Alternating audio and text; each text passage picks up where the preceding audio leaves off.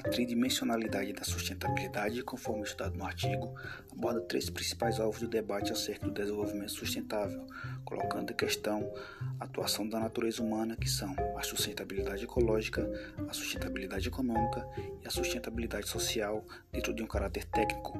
O conceito de sustentabilidade econômica é uma das principais barreiras para os teóricos e para as ideias centrais do desenvolvimento sustentável.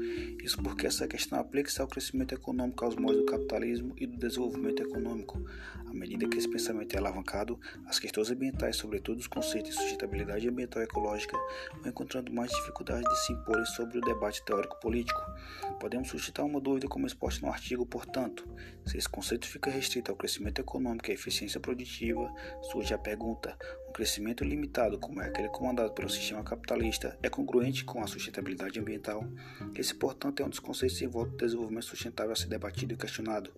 O conceito de sustentabilidade social, por sua vez, apesar dos vários debates, engloba conjuntamente o conceito de sustentabilidade ecológica à medida que uma sociedade por si só aumenta e se desenvolve. Além das vozes de denúncia da sustentabilidade social como meio e não como fim, o que tem de comum essas formas de considerar a sustentabilidade, seja ecológica, social ou econômica, é a sua perspectiva técnica. Isso é de extrema importância porque diz respeito ao fato de reduzir a polêmica sobre o desenvolvimento sustentável.